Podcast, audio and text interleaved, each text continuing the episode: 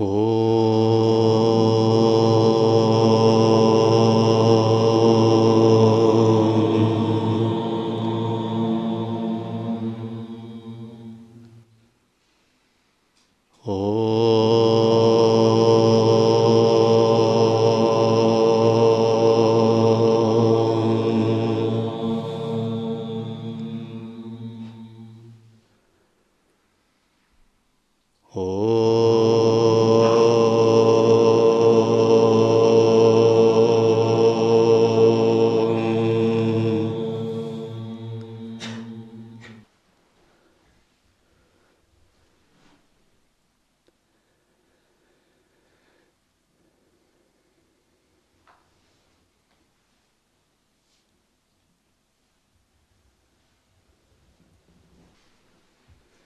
Из всех книг Махабхараты для нас некоторые являются важными.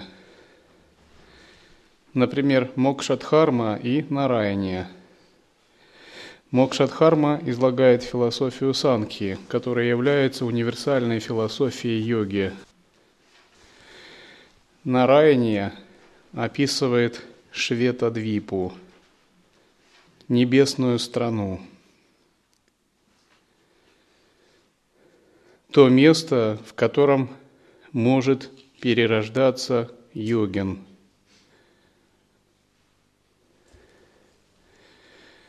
Кроме э, физической дивьялоки существуют тонкие области дивьялоки.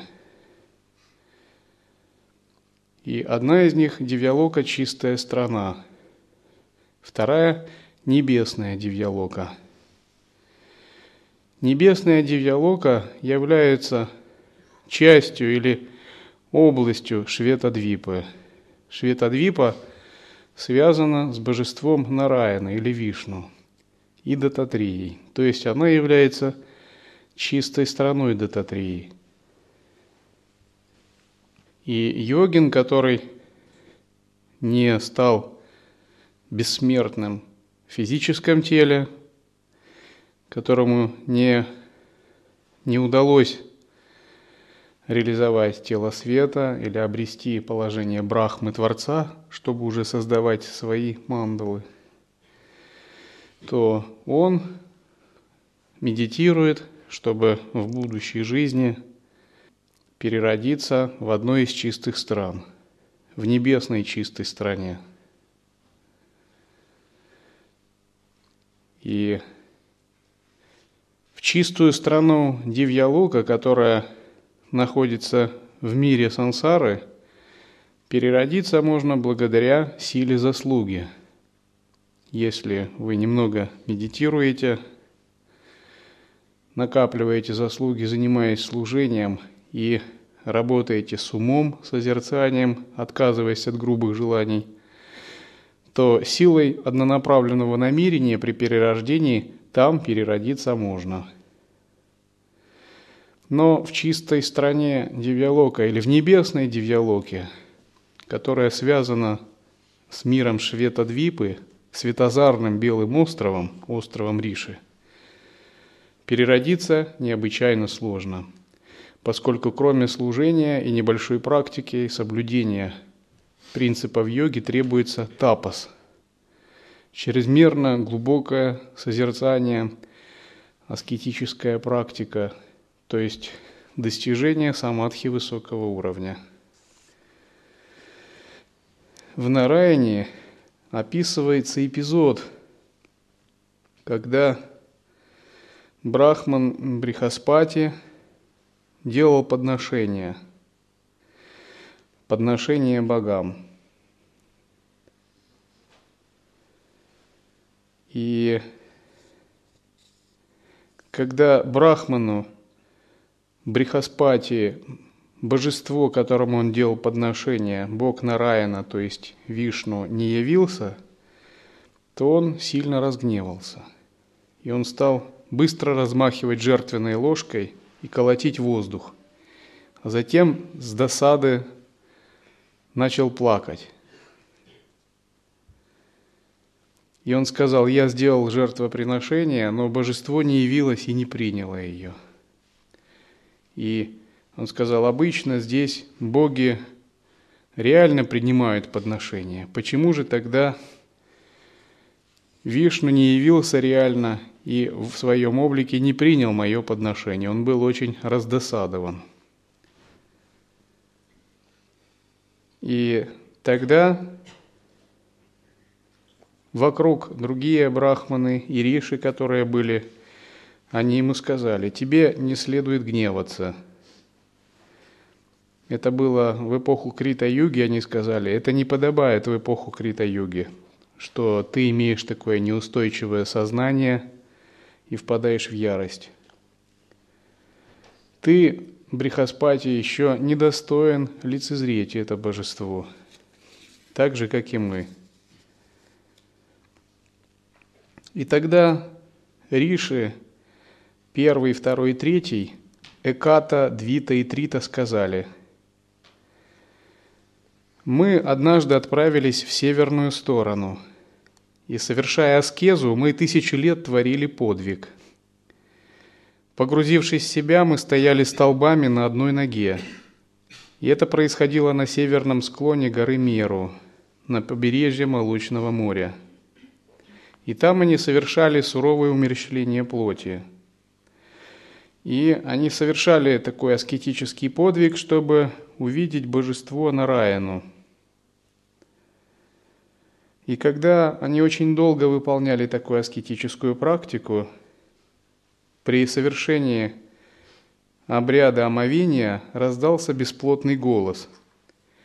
И этот голос сказал, что он доволен их подвигом, и что они удовлетворили свой дух аскетической практикой. И этот голос сказал им, на севере Молочного моря есть светозарный белый остров, Шветадвипа.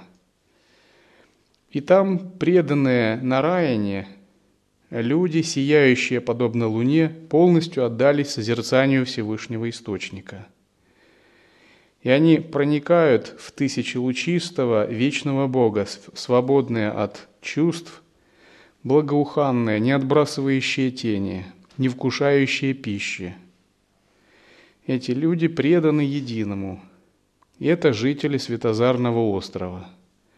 И вы тоже туда явитесь и я там вам явлюсь и дам свой даршин». И тогда эти трое Риши отправились в эту страну по этой дороге, достигли Великого Белого острова. Когда они достигли его, они утратили зрение всех внешних предметов. Но божество они не увидели, поскольку его сияние лишило зрения. И тогда у них возникла внутреннее постижение сильной преданности Абсолюту. Они поняли, что не совершив предварительно тапоза, аскезы, его невозможно увидеть. И тогда на этом Белом острове они снова сто лет выполняли аскетическую практику. В течение ста лет они соблюдали обеты, постились и медитировали. И когда прошло сто лет по меркам богов, они вокруг себя увидели прекрасных существ, людей, имеющих тела из света, отмеченных знаками заслуги, светлых и сияющих.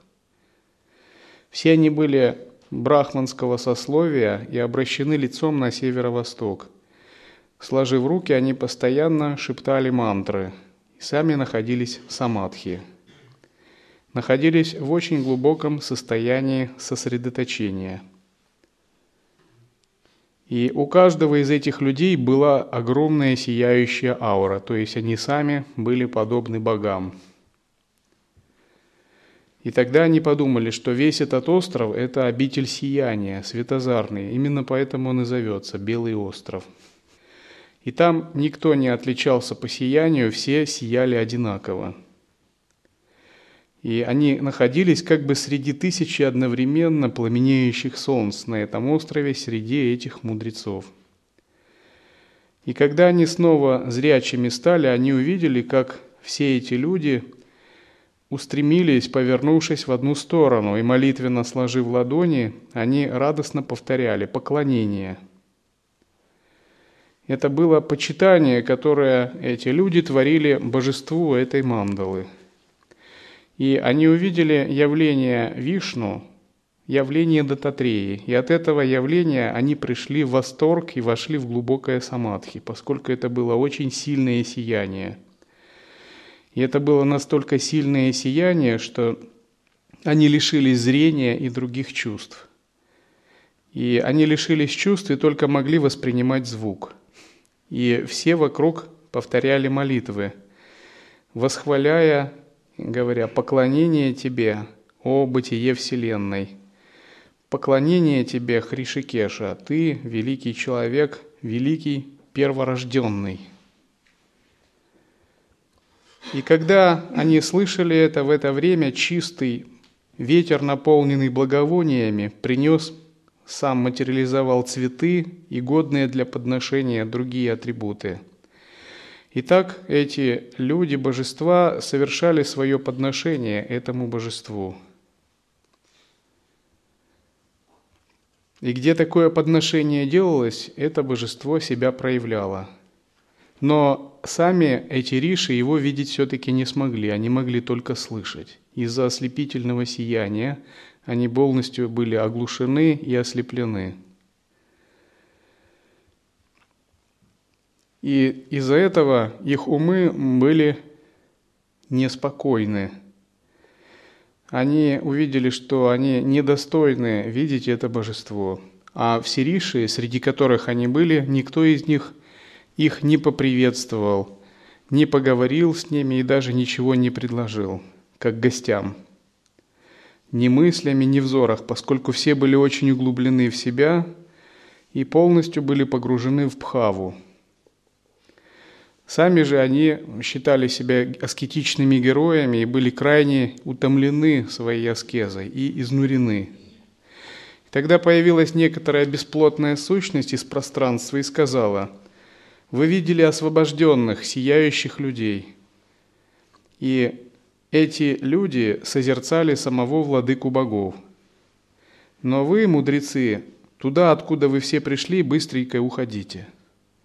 Нельзя вам пока видеть Бога, поскольку Он силой абсолютной преданности и самоотдачи только после долгого-долгого времени сосредоточения на недвойственности постигается – только тогда можно видеть этого Бхагавана, трудно видимого из-за его сильного сияния.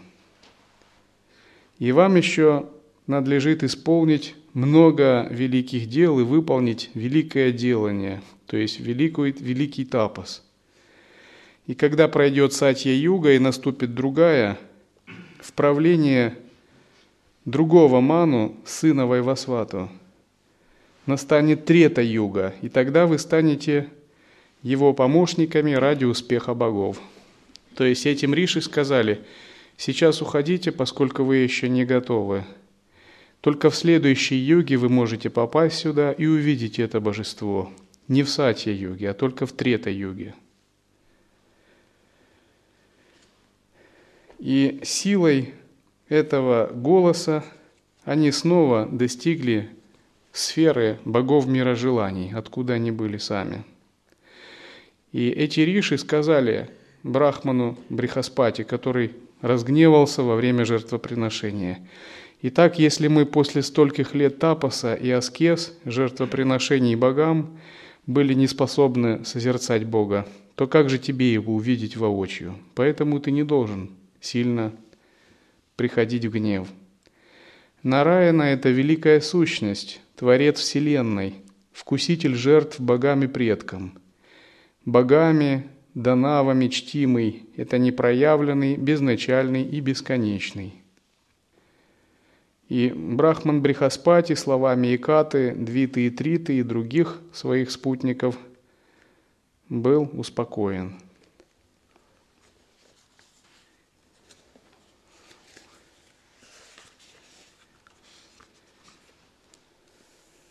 Далее говорится, что в этих историях это повествование не следует передавать тем, кто не чтит Всевышнего, не чтит дхарму недвойственности.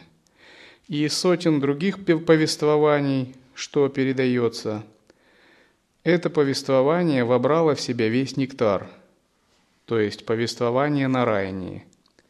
И как боги асуры собрали спахтанный нектар, так и здесь собрано различными риши непревзойденная амрита. И человек, который постоянно читает или слушает это повествование, нераздельно всем в состоянии преданности Нараяне, в данном случае Дататрее и недвойственному осознаванию Всевышнему Источнику, и благодаря этой преданности, находящейся постоянно в состоянии высшей гуру-йоги, то, достигнув Великого Белого острова, сам становится таким луноцветным человеком, сияющим человеком, то есть обретает тело света и проникает в лучезарного Бога. В этом нет сомнения. И выслушав это повествование от начала и до конца, страждущий освобождается от болезни. Желающий знания получит желанное, а преданный идет, пойдет по пути преданности.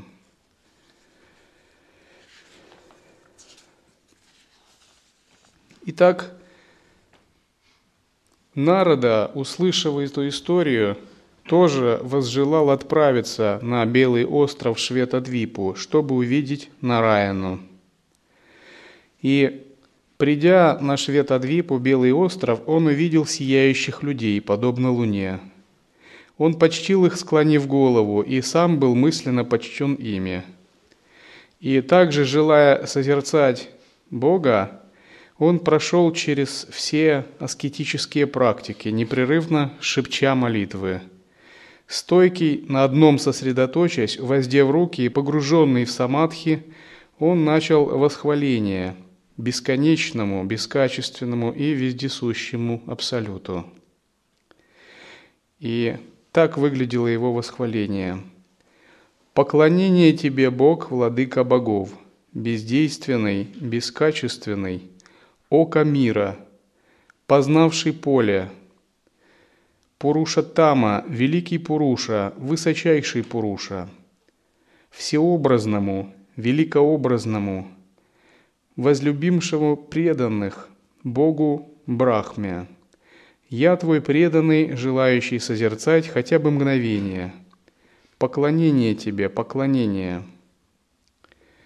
И тогда Богован, восхваленный всеми этими тайными именами, которые призывал Риши Народа, видимый во вселенском образе Вишварупе, явился Муни Народе.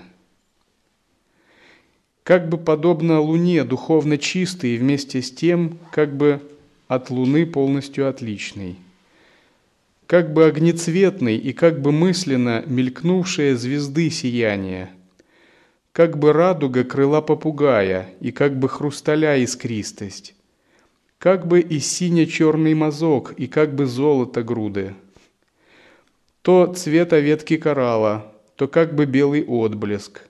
Здесь златоцветный, а там подобный берилу. Как бы синева сапфира, местами подобный смарагду. Там цвета шеи павлина. Местами подобный жемчужной нити. Так многоразличные цвета и образы принимал Вечный.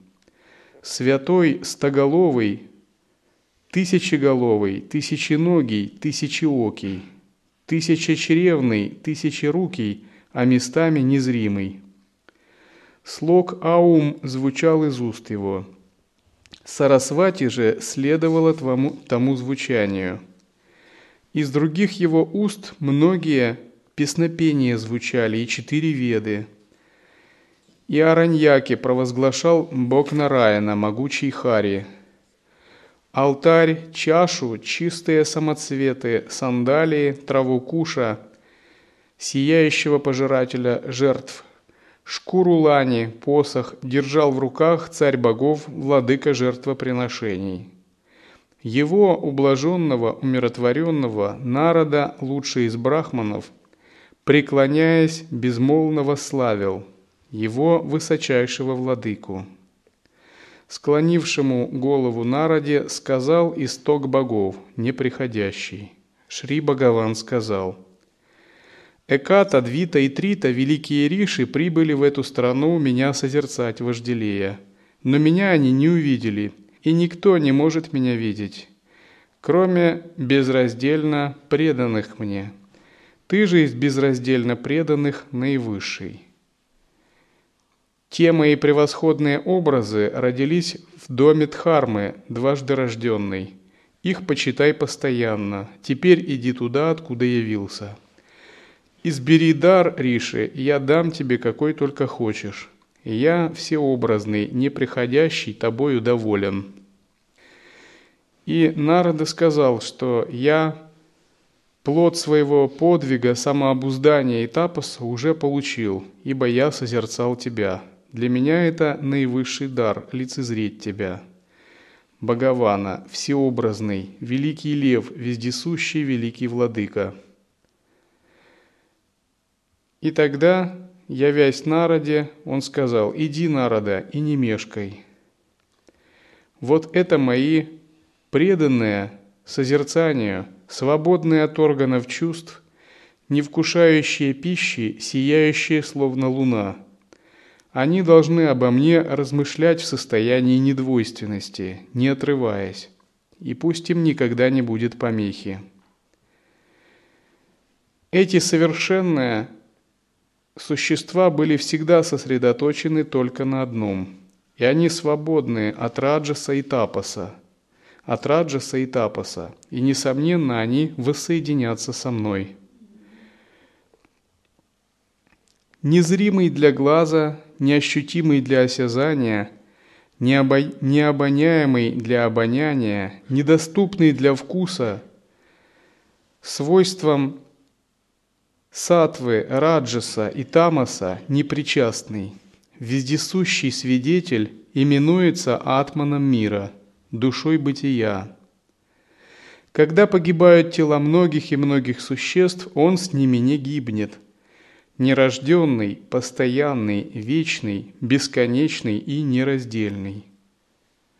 Он превосходит 24 элемента татвы и является 25-й татвой.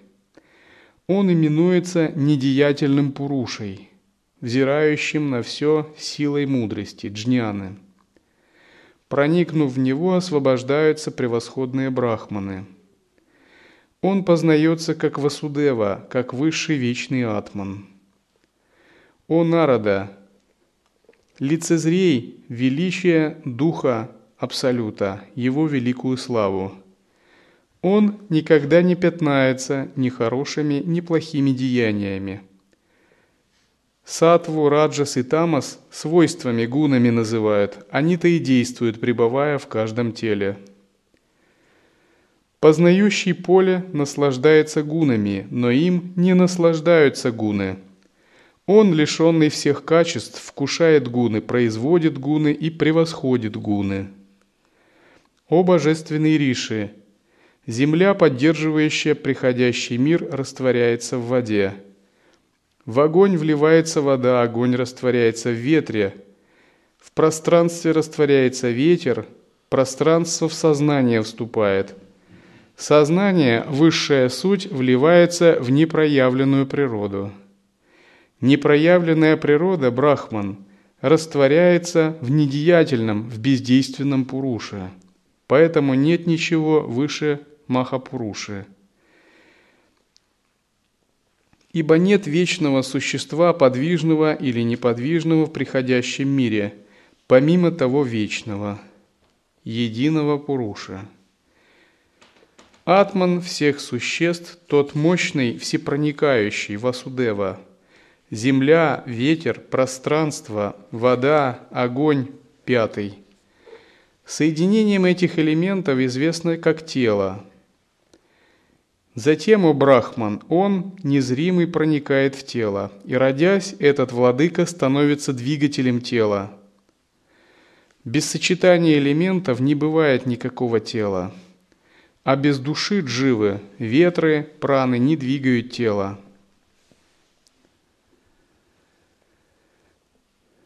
О Нарада, вечное и гибнущее бытие, небытие от меня возникают.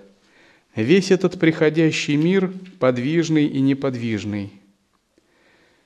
Освобождаются в меня вступающие муни, преданные мне – Я познаваем как Пуруша, бездействующий, 25-й элемент.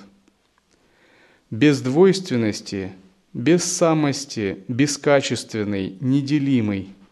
Но этого постичь ты не можешь, поэтому я тебе являюсь как бы приняв образ.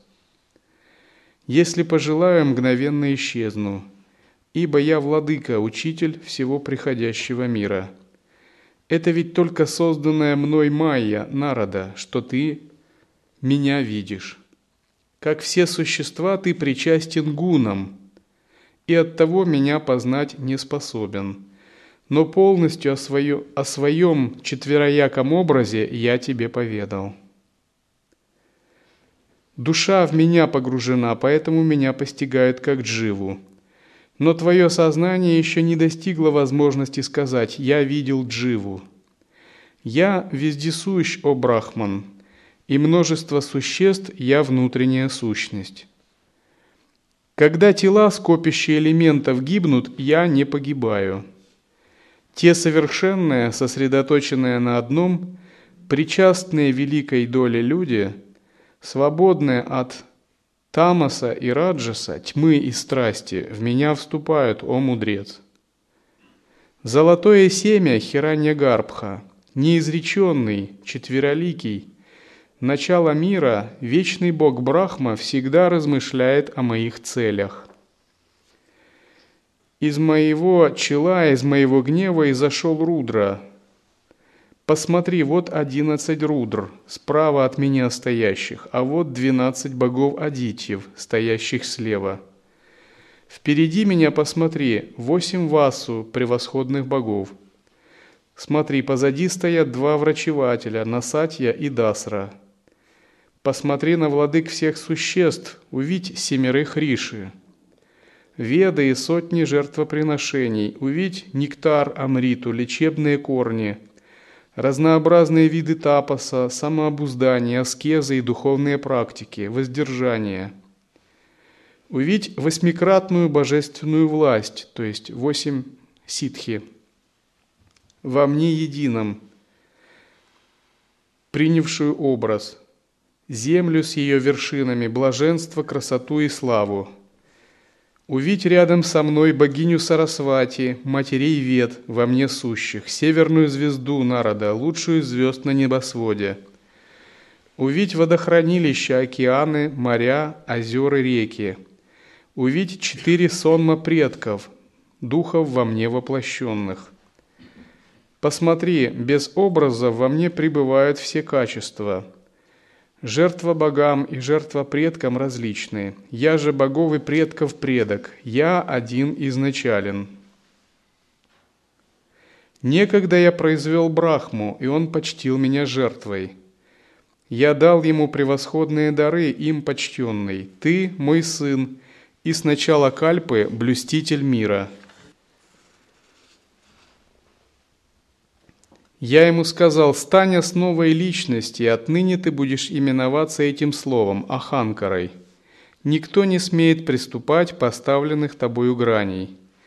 Для тех, кто жаждет даров, ты, Брахма, даров податель. Ракшасы, змеи, наги, боги, о великий подвижник, предки, о долгорукий, постоянно блюдущий обеты, и различные существа будут воздавать тебе почтение. Тогда Брахма сказал, «Я путь твоего проявления в жертвоприношениях богам, я твой послушник, о Брахма, руководи мной как сыном. Эти, а также другие дары я дал бессмертному, лучезарному Брахме. Великолепному и довольный предался высшему покою, уйдя в непроявленное». Нирвана – снятие всех основ дхарм и считается запредельной – Поэтому предавшийся сворачиванию чувств достранствует, сворачивая деятельность всех членов. Принявшего себе в помощники знания, самоуглубленного, пребывающего в солнце мудреца Капилу, решительно утвердившегося в Сангхе, учителями минуют – это Бхагаван Хираньягарбха, правильно восхваленный в ведических гимнах. «Я тот, кто радуется йоге, Брахман, о котором говорится в писаниях йоги. «Я тот, кто достиг проявления. Вечный, я пребываю в небе. Затем в конце тысячи юг приходящий мир я снова в себя вбираю. По завершении срока пребывания во мне всех существ, подвижных и неподвижных, один я снова творю приходящий мир силой знания.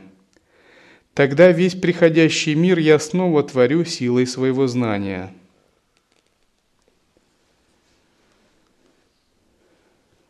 Таково здесь происхождение от начала кальпы – происхождение Вселенной, повторяющееся снова и снова. Подобно восходу и закату Солнца здесь, на небосводе. Когда исчерпано время, он, безмерно сияющий, снова собственной силой мир в себя вбирает. Затем, ради блага существ, напрягая силы землю, во всех ее частях, наполненную существами, исчезнувшую в опоясывающем океане, я устанавливаю ее на место.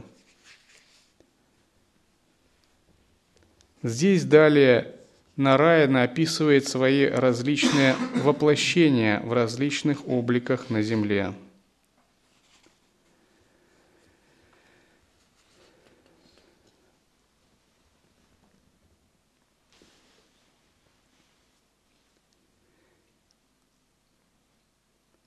Далее Нараяна дал такие наставления Нараде. «Подобного созерцания меня, какого ты достиг, дважды рожденный, на одном сосредоточив разум, еще один, ни один брахман не смог достигнуть. Поэтому тебе, о благочестивый брахман, я все поведал, прошлое, грядущее, превосходное, с их тайной». Так тот Бог, несущий вселенский облик, вечный Богован, сказав такое слово, исчез мгновенно. Нара, даже получив желанный дар, поспешил многосильный в обитель Бадари, Нару Нараяну лицезреть желая. А эту великую Панишаду, соответствующую четырем ведам, составленную по Санкхе-йоге, он назвал Панчаратра – и зашедшее из уст Нараяны слово Нарада возвестил снова в обители Брахмы, так как он видел и слышал.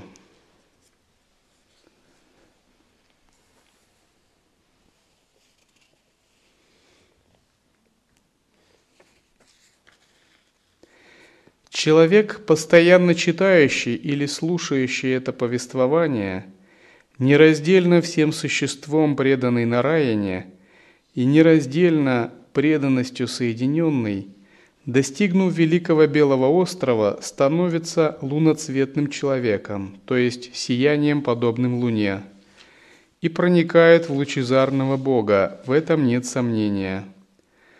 Выслушав это повествование от начала до конца, страждущий освобождается от болезни.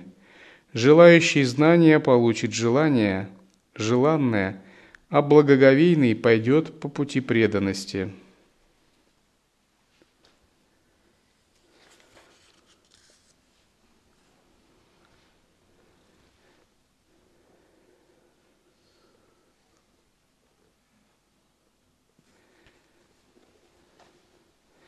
Что означает созерцать Нараяну? Это означает, очищая свое сознание и праны от клеш и желаний непрерывно устремлять свой ум в природу ума. Вы не должны жить сиюминутными заботами. Вы должны постоянно жить так, чтобы помнить Всевышнюю сущность, поскольку все сиюминутные суетные заботы приходящие – от них не останется и следа через некоторое время. Но только чистота вашего разума укажет место вашего следующего перерождения.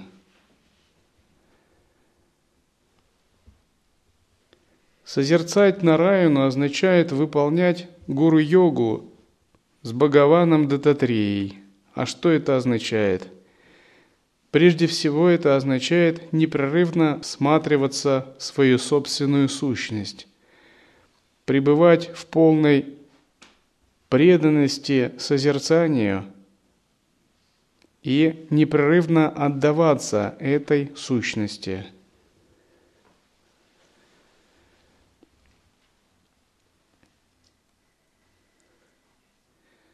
Пока ум затуманен и отождествлен с гунами материальной природы, он пребывает в сильных отождествлениях с клешами, качествами, мирскими желаниями, мыслит двойственными категориями.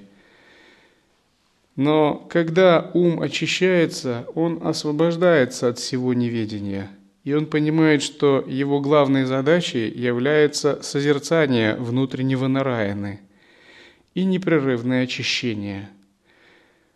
До тех пор, пока мы не достигнем истинной святости, для нас закрыт путь в небесную Шветадвипу. Мы просто не можем даже подойти туда, таково сильное там сияние, поскольку подойти туда могут только подлинно святые души, те, которые очистили себя. Может быть, в лет двадцать у меня был один опыт – когда я издали увидел сияние одной небесной страны, пребывая в самадхи тонкого тела. Я его издали увидел, и там было сильное сияние, куполообразные здания и музыка наподобие симфонической. Это была очень возвышенная музыка, но она была для меня одновременно устрашающей – Устрашающей слишком она была могущественной по силе. Слишком эти вибрации превосходили человеческий мир. Там была огромная шакти. И в тонком теле я приблизился на некоторое расстояние к этой стране и созерцал ее только издали, не осмеливаясь подойти ближе – Слишком уж устрашающая сила света и звука исходила из, этих, из этой области. Там были великолепные куполообразные здания, храмы и прочее. Но в то время у меня не хватило ясности и созерцания и духовной силы, чтобы приблизиться даже на километр туда. Я чувствовал, что мне явно не хватает святости, и мне надо сильно очищать себя – Впоследствии, через несколько лет, мне удалось снова попасть в этот мир уже прямо вовнутрь. Таким образом, когда у вас не хватает святости, то в тонком мире вы это явно ощущаете. К святой области вы даже не можете подойти. Святость – это такая вещь, которая взращивается подлинным отречением, созерцанием и очищением – и там недвойственность проявляется как энергия сатва. Там твои слова имеют силу, там нет лжи. Ты не можешь сказать просто вот, как в мире людей, это все иллюзия. Или это все недвойственно. То есть там ты можешь это подумать, но приблизиться ты не сможешь. Ты должен по-настоящему отвечать за свои слова в тонком мире. Поэтому говорят, что в тонких мирах лжи не бывает. Потому что там сказать, подумать и проявить – это одно и то же. Итак, подлинная святость заключается в том, чтобы постоянно освобождать себя от мирского – независимо от того, в каком статусе ты находишься. Постоянно очищать свой ум и, практикуя адвайту, быть всегда скромным. Часто, практикуя адвайту, мы забываем об этом. Мы начинаем много мнить о себе. Усвоив поверхностно философию Адвайты, мы начинаем думать, я же должен проявлять божественную гордость, и направо, и налево мы пытаемся эту гордость выпячивать. А если бы мы стали рядом с подлинно святыми душами, нам бы просто стыдно стало. Что по сравнению с этими святыми душами мы грязнее собаки. Разумеется, мы не должны впитывать в себя идею «я грязен, как собака». Это не относится к учению Адвайты. И однозначно пестовать чистое видение и божественную гордость надо, поскольку в учении Анутара Тантры никогда не приветствуется чувство вины, чувство самоомраченности. Это не та вещь, которой надо утверждаться. Но с другой стороны, всегда следует трезво оценивать свой духовный уровень и иметь по-настоящему смиренное и скромное сознание. Для чего? Для того, чтобы иметь возможность двигаться дальше, идти вперед, чтобы постоянно бросать вызов своим ограничениям, не мириться с теми ограничениями, которые есть сейчас на данный момент, думая, ну, наверное, я уже всего достиг, я уже все познал. Вряд ли кто-либо может меня чему-то научить. Такое тоже бывает. Когда вы так думаете, это значит э, первый признак того, что в душу к вам немного прокрадывается Мара. Мара, называемый Мара – сын небожителя или Мара – сын богов. То есть это изращенный Мара, связанный с ситхами, с достоинствами, с возвышенными качествами, с искусствами, с мудростью, если они неправильно применяются. То есть, если у вас есть какие-то способности, но вы их приписываете себе, вы ими эгоистично гордитесь и начинаете мнить, это значит, а, вы сбиваетесь на неправильную дорогу, этот Мара постепенно вербует вас, и вы становитесь как бы уже кандидатом на его мир, а не на освобождение. Поэтому йогин всегда очень тщательно всматривается в свою душу и пытается анализировать, нет ли во мне таких тенденций. И самый лучший способ – это постоянное самоосвобождение, подношение всех своих качеств Абсолюту и практика скромности и смирения – Когда практикуешь божественную гордость, таких соблазнов очень много. Но именно божественная гордость, она связана больше с преданностью и смирением, нежели с надменностью и высокомерием. Это тоже следует понимать.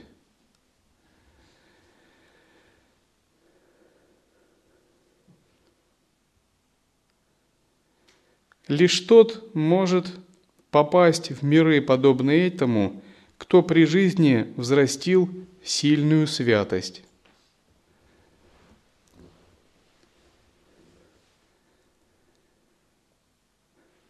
Сильная святость, глубокая святость, подлинная святость, истинная святость достигается благодаря антартопасии, внутренней аскезе, смирению эго – послушанию высшему Я, служению, гуру-йоге, утверждению в чистом видении, едином вкусе, божественной гордости. Благодаря погруженности в созерцание, освобождению от желаний клеш, неуклонному соблюдению предписаний йоги. Если у вас не каналы, взбудораженный ум – много неутоленных желаний, которые волнуют ваше сердце, грубых мирских желаний, то святости не видать. Святость – это результат очень глубокой утонченности и утвержденности в бхаве, в дивья-бхаве, контроля праны и желаний.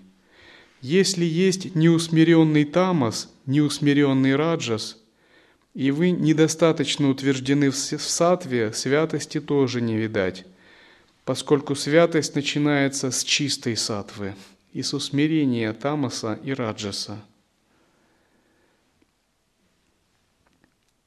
Это означает, что жизнь надо провести так, чтобы постоянно шлифовать, полировать свой ум и прану, чтобы изжить и выжечь тамас и раджас – каленым железом естественного созерцания йогического тапаса и йоги соблюдения обетов.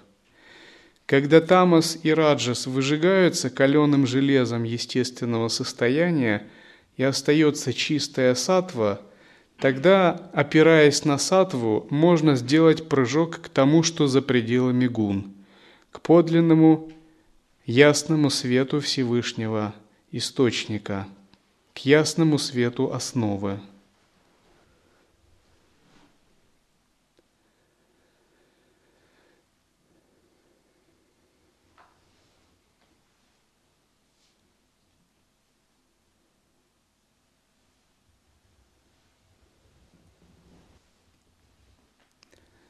Когда мы медитируем, выполняем практику или служение, часто глядя друг на друга, мы можем смотреть человеческими глазами. Иногда, видя в другом недостатки, мы можем видеть, а вот во мне недостатков таких нет, и возгордиться.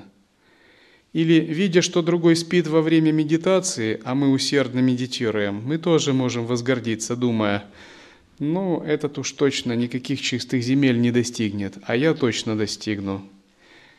И можем думать так, или видя, как другой спотыкается на простейших вещах в служении, думаем, а я-то умен в служении, гибок и ясен, что не дай все выполню, здорово, лучше других, впереди иду я.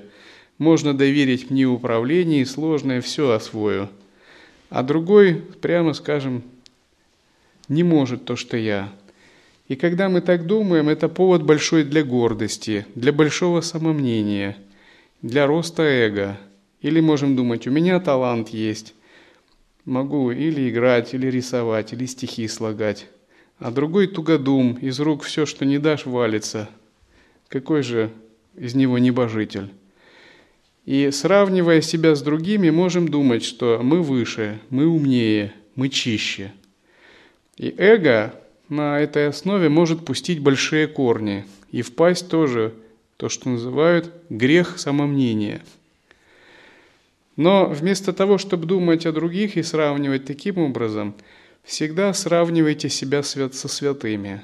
Например, вспоминайте историю трех риши, которые сто лет выполняли тапос на Шветадвипе и попали только на несколько секунд туда, и то не смогли лицезреть на Раяну. Вспоминайте о великих Риши и святых и думайте, а вот по сравнению с ними, насколько я свят и насколько я чист. Сколько мне кальп надо выполнять садхану, чтобы я их уровня достиг. Такие размышления всегда отрезвляют. Эти риши говорят «я брахман», и вы тоже говорите «я брахман». Вроде бы на уровне воззрения все одинаково – но на уровне энергии относительного измерения это сансара и нирвана.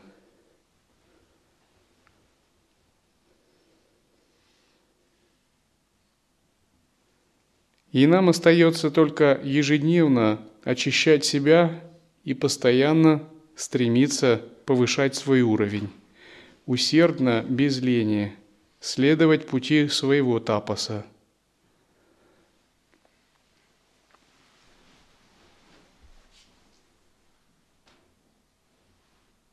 Oh.